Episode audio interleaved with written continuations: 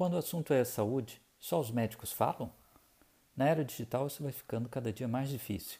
Os pacientes estão se informando, se conectando, se falando e já chegam às consultas com alguma opinião formada, com alguma impressão a respeito de seu problema de saúde.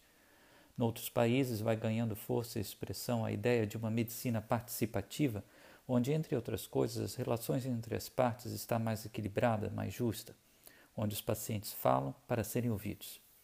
Que eu saiba, este é o primeiro podcast voltado exclusivamente para isso, para que os pacientes falem.